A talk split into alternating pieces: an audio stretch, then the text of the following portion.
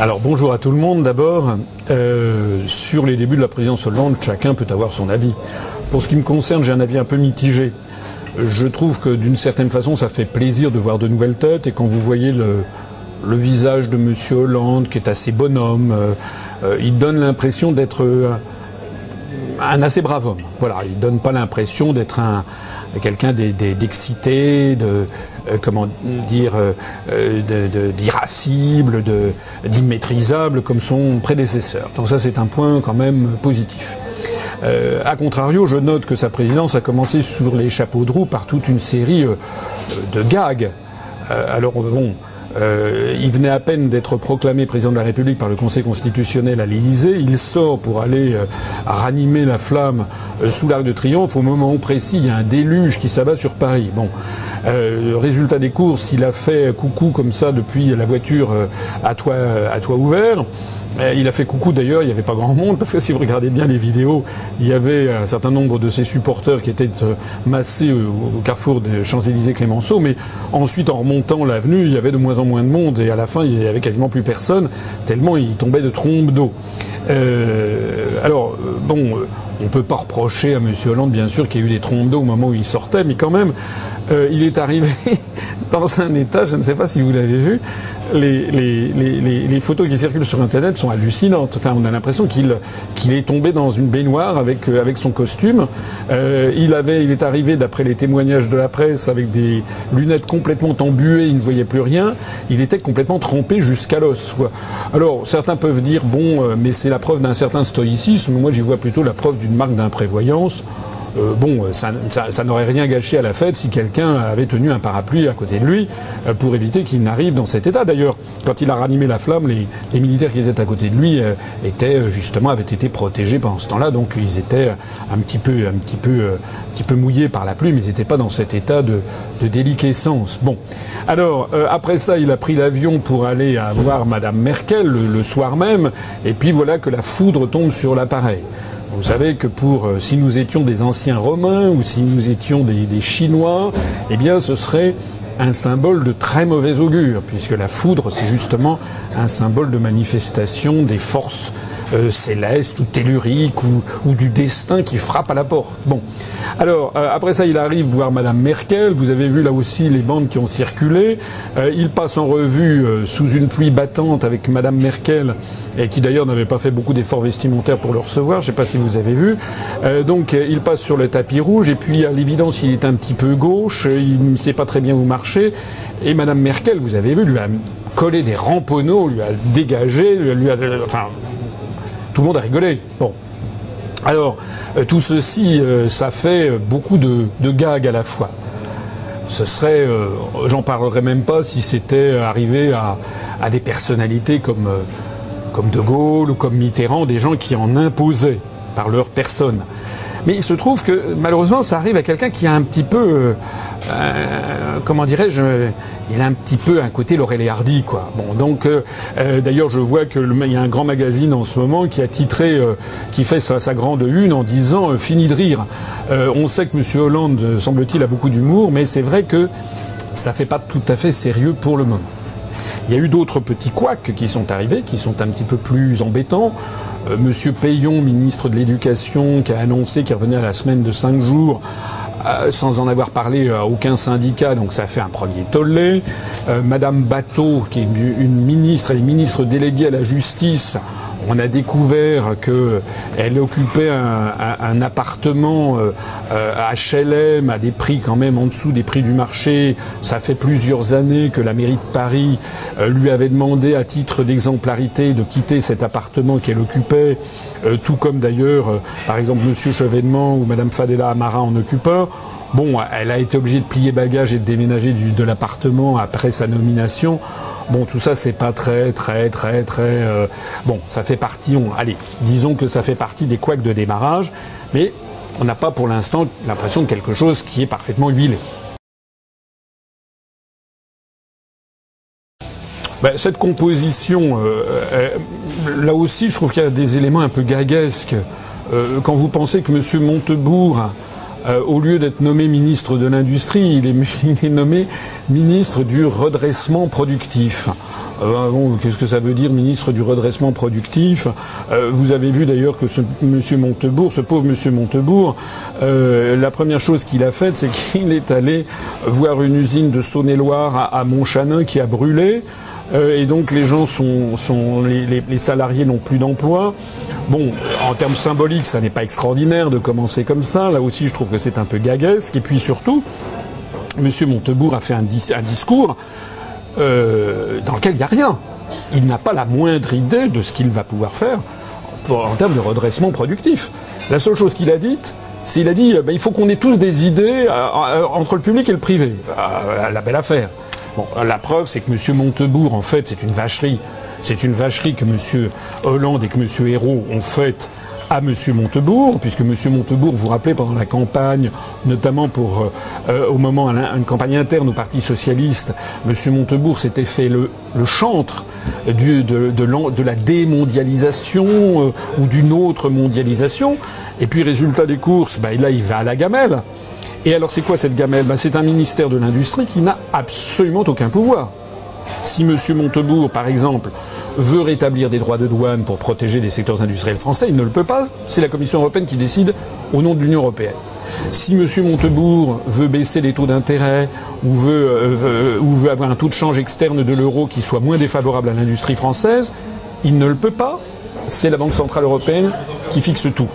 Si M. Montebourg veut relancer la dépense publique pour relancer l'économie et l'industrie, il ne le peut pas puisque c'est justement la Commission européenne et l'Union européenne qui, qui imposent des, restrictions budgétaires drastiques.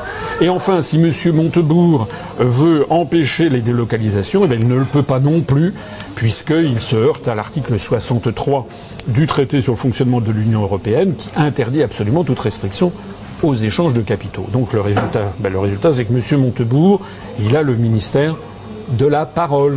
Les Anglais disent ils ont une expression assez rigolote pour ça.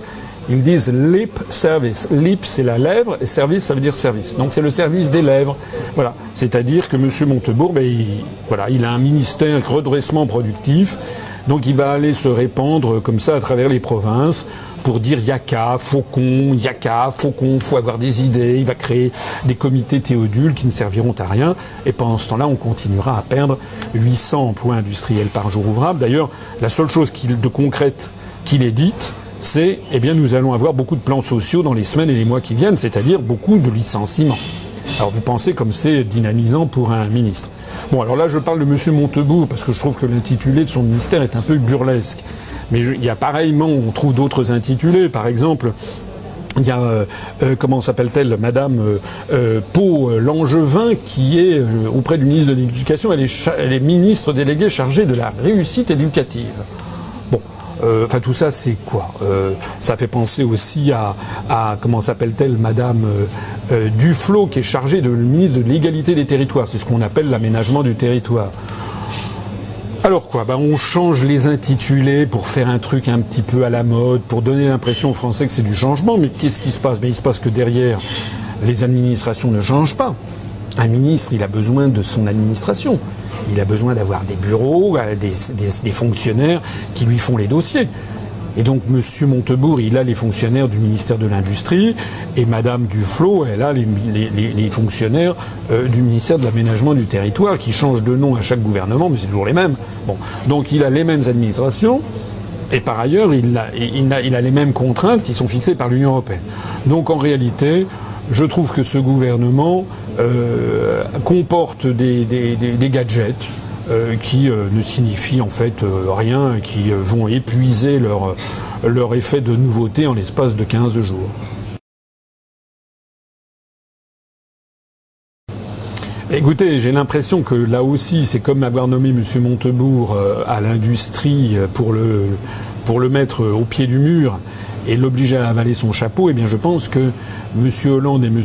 Hérault euh, ont eu euh, une, une joie maligne, comme disent les Allemands, une Schadenfreude, à nommer M. Euh, Laurent Fabius ministre des Affaires étrangères et comme ministre délégué auprès de lui chargé des affaires européennes, M. Cazeneuve, puisque l'un et l'autre avaient été des ardents partisans du non à la Constitution européenne en 2005. Et ensuite, ils avaient fait campagne pour le non, à la différence d'autres membres du gouvernement, comme M. Montebourg, justement, euh, qui, euh, lui, euh, avait fait campagne avant le, choix du PS pour le non, mais une fois que le PS s'était déclaré pour le non, il n'avait plus fait campagne pour le non. Donc, M. Fabius et M. Cazeneuve avaient fait campagne pour le non, et c'est un secret de Polichinelle que de souligner qu'il y avait une, extrême inimitié, pour ne pas dire plus, entre M. Hollande et M. Fabius suite à cette affaire. Alors, la nomination de M. Fabius, M. Fabius qui a 65 ans, c'est un peu son bâton de maréchal. Euh, il n'a pas résisté à, l'envie de revenir au gouvernement. Euh, eh bien, il va être euh, obligé d'avaler son chapeau. C'est-à-dire qu'il va être obligé de soutenir un gouvernement qui va faire exactement tout ce que lui-même avait dénoncé en 2000, dans la campagne référendaire de, 2005. Voilà. Donc en fait, je pense que la nomination de M. Fabius comme de M. Cazeneuve aux affaires européennes, c'est un calcul politicien de M. Hollande et de M. Hérault qui consiste en réalité à désarmer toute possibilité de, euh, de, contestation interne au Parti socialiste contre la politique européenne que M. Hollande va bien entendu conduire. Ah, la diversité. La diversité du gouvernement. Je, je, trouve que il y a du pour et du contre. Il y a du bien et du moins bien. Je trouve qu'il est bien, de façon générale, qu'un gouvernement tout comme un mouvement politique d'ailleurs, ou tout d'ailleurs comme les médias, ce que j'avais proposé d'ailleurs dans mon programme présidentiel, soit un reflet de la société française. Donc ça, je ne peux que me féliciter, de, par exemple, de la, présence au gouvernement euh, de personnalités euh, euh, comme issues de la diversité, comme on dit, Madame Paul Angevin, Madame Taubira, Madame Najat Vallaud Belkacem, Madame Yamina Benguigui, et sans oublier, j'ai un petit faible peut-être pour Madame Fleur Pellerin, puisque c'est une, c'est la première fois, je crois, dans, dans l'histoire de la République, et là je, je salue, c'est un, une décision qui, est bien. Euh, c'est la première fois qu'on a une personnalité d'origine asiatique. Euh, elle est d'origine coréenne, comme tout le monde le sait, euh, mais c'est une enfant qui a été adoptée, qui d'ailleurs a fait ensuite une carrière éblouissante. Elle a elle a des diplômes tout à fait prestigieux, ce qui montre d'ailleurs au passage tout que l'ascenseur républicain continue de fonctionner. Donc pour ça, tous ces côtés-là, je trouve ça sympathique. Je trouve ça sympathique, je trouve ça bien. Je remarque quand même, et ça c'est le côté négatif, euh, qu'il ne faut pas que ça devienne non plus systématique euh, et qu'il faut quand même que les gens soient nommés en fonction de leurs compétences. À ce propos, j'observe d'ailleurs que ces personnes issues de la diversité ont en fait quasiment toutes euh, des, des, des, postes de peu de, de peu comment dirais-je de peu d'importance. Bon, à part Madame Taubira qui est ministre de la Justice, mais le ministère de la Justice, vous savez, n'est plus que l'ombre de ce que ce fut. Euh, ce ne sont pas des, personnes qui ont des responsabilités de tout premier plan. Et puis alors surtout, ce que je trouve quand même contestable, euh, c'est euh, bah, par exemple cette égalité parfaite hommes et femmes. Je trouve ça un petit peu ridicule. Voilà, je trouve ça un petit peu ridicule. C'est sûr, bien entendu, qu'il faut essayer d'avoir un reflet de la société, mais l'égalité est parfaite, tout ça, ça paraît quelque chose d'un peu artificiel. Et puis, euh, il y a un danger à tout ce système. C'est le danger du communautarisme qui guette, et puis c'est le fait que si euh, aujourd'hui il faut qu'il y ait une égalité parfaite hommes et femmes, d'ailleurs, comme il y a plus de femmes que d'hommes dans la population française, puisque il y a beaucoup, euh, au-delà de 75 ans, il y a beaucoup beaucoup plus de femmes survivantes que d'hommes survivants, il devrait y avoir en fait plus de femmes que d'hommes. Bon, mais ce que je trouve, c'est que si on va par ça, par ce chemin, il faudra aussi qu'il y ait un équilibre des, euh, de, comment dirais-je, des, euh, des professions, un équilibre des âges, un équilibre de ci, un équilibre de ça. Je trouve que c'est un petit peu, euh, un petit peu contestable. Ce qui me semble-t-il doit prévaloir avant toute chose, c'est quand même la compétence. Et puis alors en matière de diversité, je voudrais quand même terminer en disant quelque chose qui n'a pas été suffisamment relevé par les médias, même pas relevé du tout. C'est que d'abord il y a quand même très peu d'énarques on dit toujours ah les énarques, les énarques, ben, il n'y en a pas tant que ça des énarques. Hein. Il y en a cinq si on y inclut Monsieur euh, François Hollande. Euh, alors il est vrai qu'ils ont des responsabilités. C'est Monsieur Moscovici à l'économie et aux finances, Monsieur Fabius euh, aux affaires étrangères notamment. mais on n'a pas suffisamment souligné qu'il y a davantage de personnes qui sont membres d'un club comme le siècle, par exemple, dont on entend beaucoup parler. Bon, moi, je ne suis pas conspirationniste, mais c'est donc ça fait partie de ce genre de club euh, qui réunit le monde des affaires, la droite, la gauche, qui font partie d'un petit milieu tout à fait parisien euh, et où on retrouve en fait euh, des gens de l'UMP comme du Parti socialiste. Donc tout ceci est quand même un gage de ce que les choses ne vont pas beaucoup changer, c'est le moins que l'on puisse dire. J'observe également qu'il y a quand même quatre ministres qui sont membres euh, de la French American Foundation, la fondation franco-américaine. Euh, et si on y ajoute M. Kessler, qui maintenant est conseiller en communication à l'Élysée, ça en fait cinq. Ça fait quand même beaucoup pour une association euh, qui a été pilotée par John Negroponte à l'origine, c'est-à-dire par la CIA américaine. Je ne dis pas que les ministres sont des membres de la CIA, je dis simplement que on a une surreprésentation dans ce gouvernement de ministres qui sont plus encore d'ailleurs que sous euh, que sous Sarkozy, deux ministres qui ont été, dans leur carrière précédente, présélectionnés euh, par les intérêts euh, atlantistes pour les promouvoir, pour promouvoir leur carrière.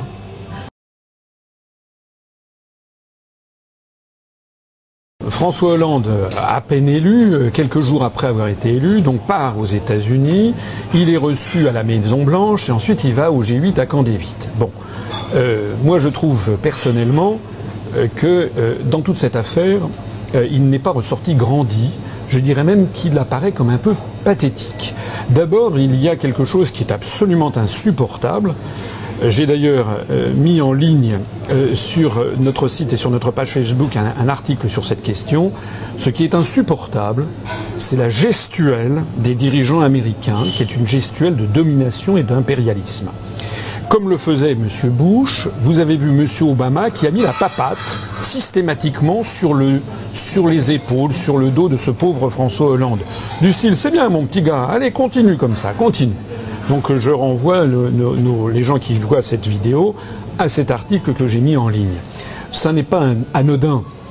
Est-ce que, par exemple, je m'adresse ici à tous ceux qui travaillent dans une entreprise ou dans une administration, est-ce qu'ils imaginent d'aller mettre comme ça la papate sur l'épaule de leur patron, de leur supérieur hiérarchique? La réponse évidemment est non.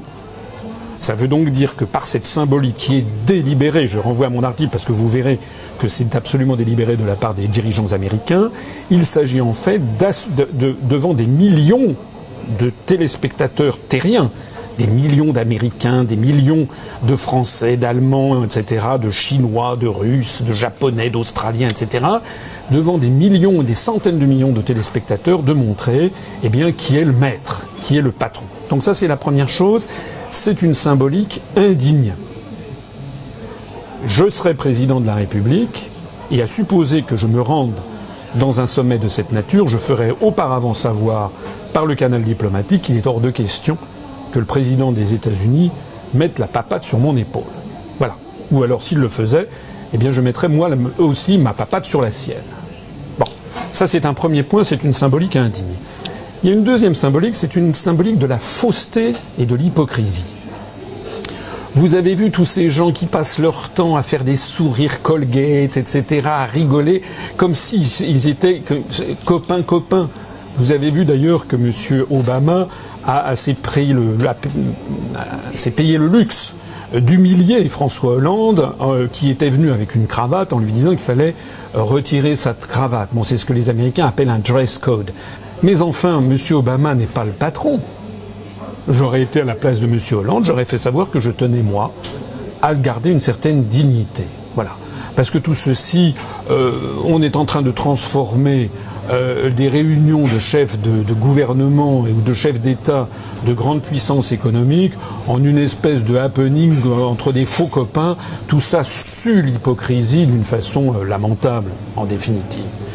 Et puis il y a une troisième chose, je ne sais pas si vous avez vu cette photo que j'ai mentionnée justement dans cet article euh, dont je parlais, que j'ai mis en ligne. cette photo réellement terrifiante, en tout cas très impressionnante, où l'on voit sur une terrasse Monsieur Obama avec à sa droite euh, Monsieur Barroso, le président de la Commission européenne, qui sont sur un banc. Et sur des chaises devant eux, remarquez, il y a toute la, symbolique des sièges, de la disposition des sièges. Eh bien, vous avez les autres chefs d'État occidentaux ou de gouvernement. Vous avez Madame Merkel, vous avez M. Monti, euh, vous avez le Premier ministre du Canada, M. Harper, vous avez M. Cameron, le Premier ministre britannique, et puis vous avez ce pauvre M. Hollande qui sont là en arc de cercle en train de prendre des notes ou qui lisent sous la dictée, euh, et puis vous avez M. Obama qui pontifie, qui leur dit ce qu'il faut faire.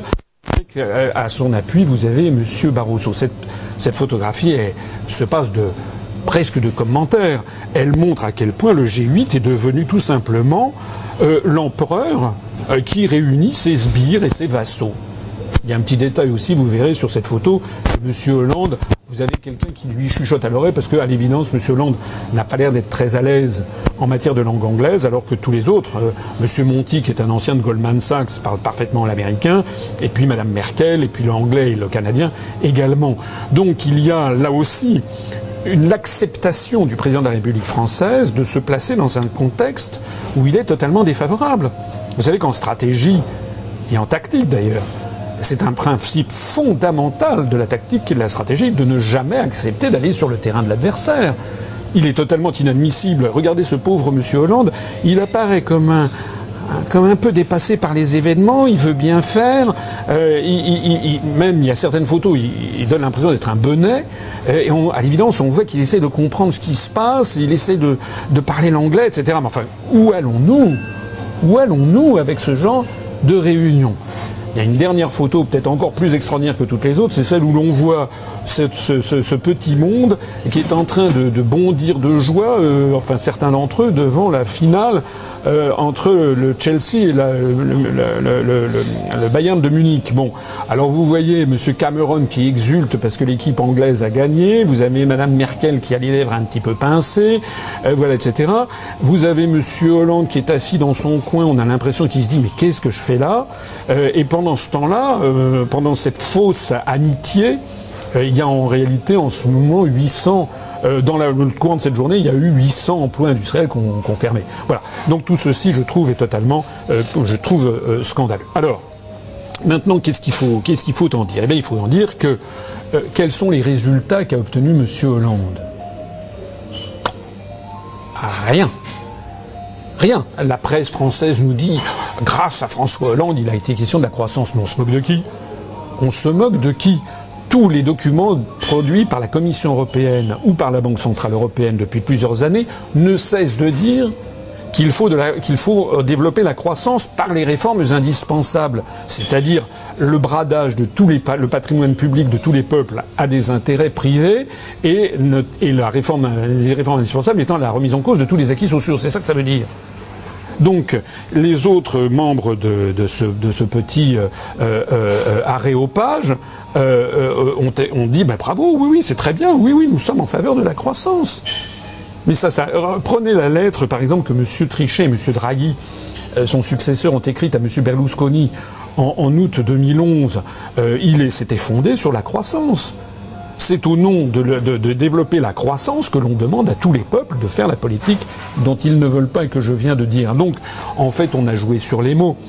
Monsieur Hollande, ça n'était pas euh, un engagement. C'était pas, il fallait pas qu'il, s'il avait obtenu quelque chose, c'était pas le mot croissance qu'il devait y avoir mentionné de plus.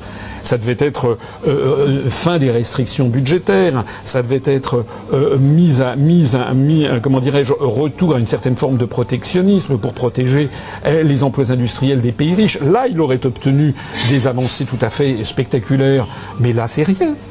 D'ailleurs, je m'arrêterai là sur ce G8. Si vous allez regarder la presse allemande, la presse allemande exulte, dit mais Madame Merkel, parce que nous on nous dit Monsieur Hollande a obtenu ça, mais Madame Merkel elle dit mais pas du tout.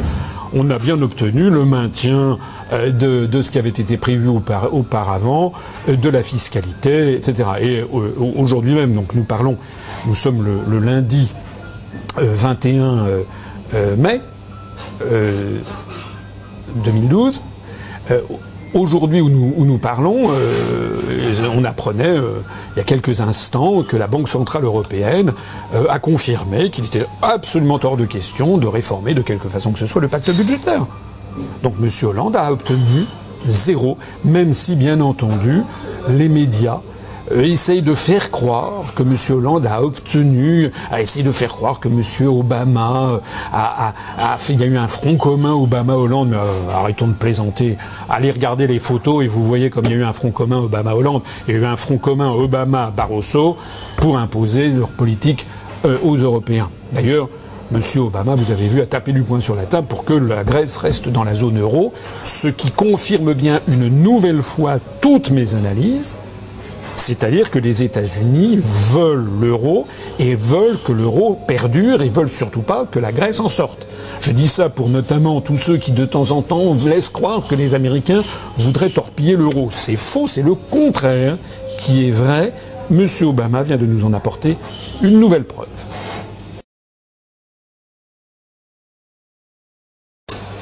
Le sommet de l'OTAN donc a été la poursuite à Chicago du sommet du G8 à, à Camp David donc avec un élargissement aux membres de l'OTAN de ce premier euh, cénacle.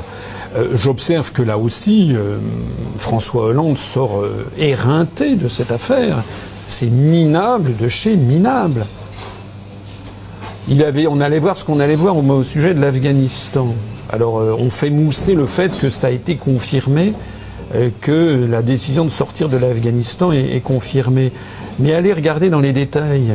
Les dépêches qui nous arrivent montrent que M. Le Drian, le ministre de la Défense, a indiqué que sur les 3400 soldats français que nous avons, il y en a 2000 qui vont être retirés. 2000, euh, c'est pas tous les soldats.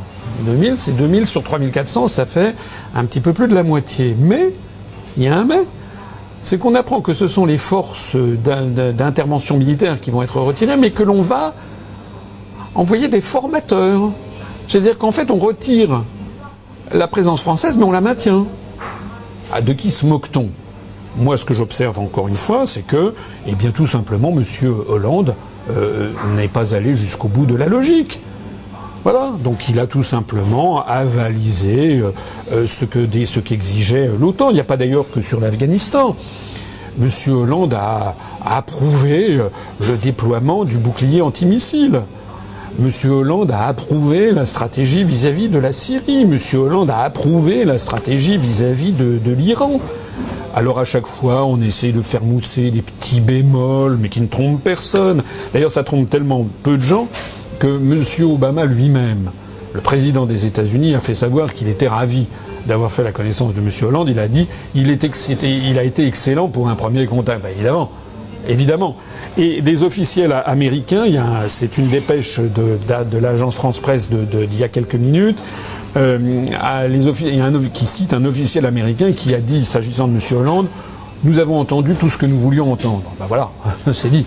C'est-à-dire qu'en fait, nous avons une pseudo-opposition totalement artificielle, totalement cosmétique. C'est un, c'est, un, c'est un jeu de rôle. Voilà. En réalité, rien n'a changé. D'ailleurs, je pense que, si ça se trouve, nous aurons à peine moins de, militaires en Afghanistan à la fin de l'année euh, qu'il n'y en a maintenant. Hein. Donc on va regarder ceci de près, mais ça veut dire quoi? Ben, Ça veut dire que M. Hollande, soit était dans la complicité depuis le début, soit a été complètement euh, roulé dans la farine euh, par, par, ce, par Cénacle, ces deux Cénacles, G8 et, et. Donc moi, la conclusion personnelle que j'en tire, c'est que d'abord, la présidence Hollande va mener les mêmes fruits que la présidence Sarkozy puisque le changement est totalement un changement de façade, mais que strictement rien ne change, ni sur la politique économique et budgétaire, ni sur la politique industrielle, ni sur la politique européenne, ni sur la politique militaire et, sur l'OTAN, nous allons donc avoir exactement la même suite avec des inflexions de style, mais nous allons avoir exactement la même euh, politique, euh, c'est-à-dire l'absence de politique française, c'est-à-dire que tout nous est dicté par l'étranger, que ce que nous avions sous euh, M. Sarkozy. Et moi, la conclusion donc que j'en tire personnellement, c'est que tant que la France restera dans l'Union européenne, dans l'euro, dans l'OTAN, Donc dans, dans les sommets de l'OTAN et aussi dans les sommets du G8, eh bien, nous ne serons plus que des objets de l'histoire, nous serons ballottés au gré des humeurs euh, du président des États-Unis, des forces euro-atlantistes. Voilà ce que je pense. Donc ce qu'il aurait fallu faire, la dignité eût voulu que M. Hollande dise qu'il ne se rendait ni au sommet du G8, ni à celui de l'OTAN. Il pouvait très bien dire que venant tout juste de prendre ses fonctions, il avait besoin de regarder les dossiers de façon approfondie. Il pouvait très bien le dire. D'ailleurs, le président russe, M. Poutine, s'est fait porter pâle. Il a dit qu'il ne comptait pas y aller. Il a dit qu'il avait mieux à faire. Il fallait qu'il s'occupe de la Russie. Bon. D'ailleurs, de fait, ça lui a évité de se faire mettre la papate par M. Obama, puisque M. Obama essaie de mettre la papate sur tous les gens qui viennent, je l'ai dit tout à l'heure. Donc, M. Poutine a délégué le Premier ministre russe, M. Medvedev, pour aller se faire mettre la papate par, euh, M. Obama. Voilà. Donc, si M. Hollande avait voulu déjà donner un coup d'arrêt à la vassalisation de la France, il ne serait pas allé à ces deux sommets. D'ailleurs, ceux qui disent Oh, mais vous vous rendez compte, on serait complètement isolé, on serait ci, on serait ça, mais de qui se moque-t-on? Quel a été le résultat concret de ce G8 Rien. C'est le maintien exactement de ce qu'il y avait auparavant. C'est simplement que le président des États-Unis a resserré les boulons de toute son alliance pour voir s'il avait tout son petit monde sous la main, c'est le cas de le dire. Hein? C'est ça que ça veut dire. Mais il ne s'est rien décidé. Et je me permets encore une fois d'insister sur le fait que isoler la France, c'est justement aller au G8 et à l'OTAN. Parce que nous isolons notre pays de toutes ces amitiés mondiales, en Amérique latine, dans les pays du monde arabo-musulman, dans les pays d'Afrique, dans les pays d'Europe de l'Est, enfin du, monde, du monde russe, dans les pays du monde turcophone, dans le sous-continent indien, en Chine, au Japon, en Australie, ce sont tous ces peuples qui nous regardent. Et ils ont vu quoi? Eh Ils ont vu que M. Hollande, en fait, est tout simplement un clone de M. Sarkozy. On avait un excité, un, quelqu'un qui, a, euh, suscité une très forte animosité chez les Français, qui avait l'étiquette UMP.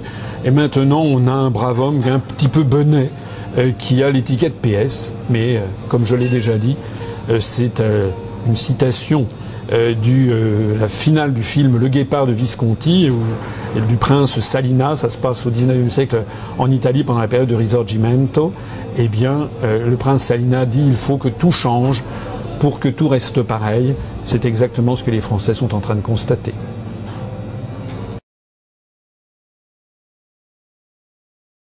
Alors la crise de l'euro, euh, la crise de, la Grèce, elle, euh, elle, continue de se développer. Euh, les, Grecs vont voter le, 17 juin, donc dans moins d'un mois. je pense que tout, absolument tout, va être fait pour mettre les Grecs sous pression, pour les intimider. On a appris que le Fonds monétaire international avait officiellement décidé de suspendre tout contact avec la Grèce, avec le gouvernement intérimaire je ne crois pas que ce soit fréquent que le FMI dise ça. Il avait, bien sûr, on comprend qu'il n'est pas à traiter avec un gouvernement intérimaire, mais qu'il fasse publiquement savoir qu'il suspend tout, contact, ça donne à penser qu'il y a une menace derrière. Euh, toutes les autorités européistes ont tapé du poing sur la table. Monsieur, euh, Monsieur Fabius, ministre des Affaires étrangères, dont on parlait tout à l'heure, en tant que ministre des Affaires étrangères, a dit qu'il fallait que les Grecs, les Grecs ne pouvaient pas voter pour des partis politiques proposant la sortie de l'euro. Puis après, il dit mais nous n'avons pas de leçons à donner aux Grecs, mais il en donne. On se moque du monde. Euh, et puis vous avez vu, je le disais tout à l'heure, Monsieur Obama a tapé du poing sur la table. Il ne veut pas que la Grèce sorte de l'euro. Pourquoi est-ce qu'il ne veut pas que la Grèce sorte de l'euro? Parce que comme je l'ai expliqué de nombreuses fois maintenant, enfin la pédagogie, c'est répéter toujours les mêmes choses, comme je l'ai déjà expliqué de nombreuses fois, la monnaie commune européenne a été voulue, conçue par les Américains, nous le savons. Nous le savons de façon certaine par les documents déclassifiés de l'administration américaine de l'été 2000 qui ont été rapportés euh, par le Daily Telegraph du 19 septembre 2000. Donc on sait que par une note de la direction Europe du ministère euh, américain des Affaires étrangères, euh, qui datait donc de l'été 1965, eh bien on sait que dès, 1965, les Américains voulaient que les Européens bâtissent une monnaie commune européenne. Mais pourquoi? Ben Pour essayer de ligoter cet attelage dont j'explique dans plusieurs de mes conférences qu'il sert les intérêts des États-Unis d'Amérique, ce que l'on voit d'ailleurs. Donc ce que Washington craint beaucoup, c'est que la sortie de la Grèce de l'euro, qui d'ailleurs poserait des problèmes juridiques très importants, hein, puisqu'il n'y a pas de clause dans les traités qui prévoient une, une sortie de l'euro. Je reviendrai sur ces questions, mais c'est un, un juridiquement, c'est quelque chose de réellement problématique. En tout cas, Washington, à l'évidence, craint que si la Grèce sorte de l'euro, sort de l'euro, ça n'ait des conséquences, d'une part, bien entendu, sur les marchés euh, monétaires et financiers, avec euh, après, en, immédiatement après, en, en, première ligne, ça sera l'Espagne, et puis ensuite l'Italie, les dominos suivants.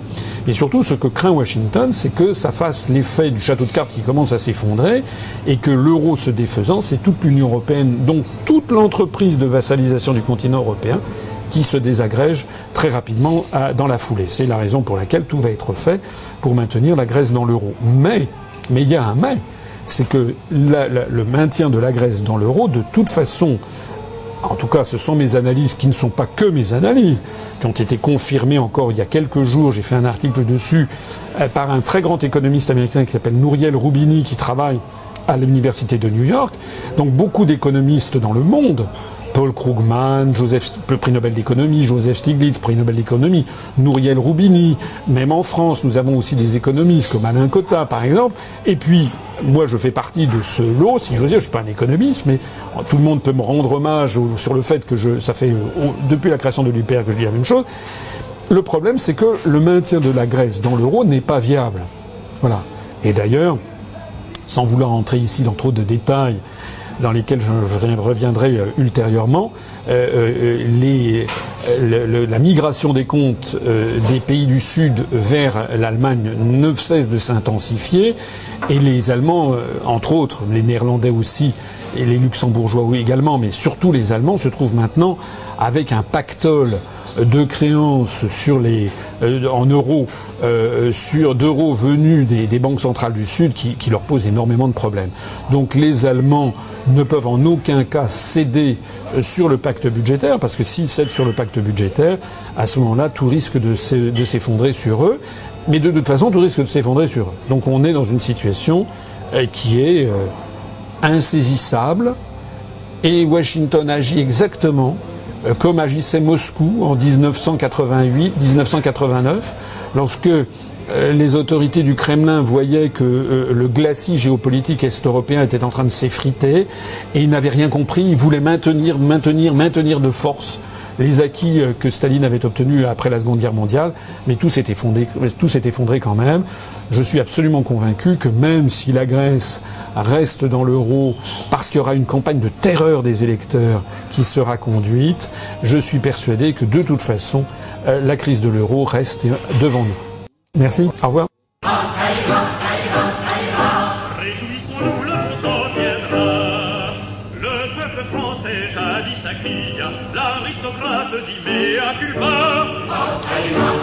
寿司が大好きなんですよ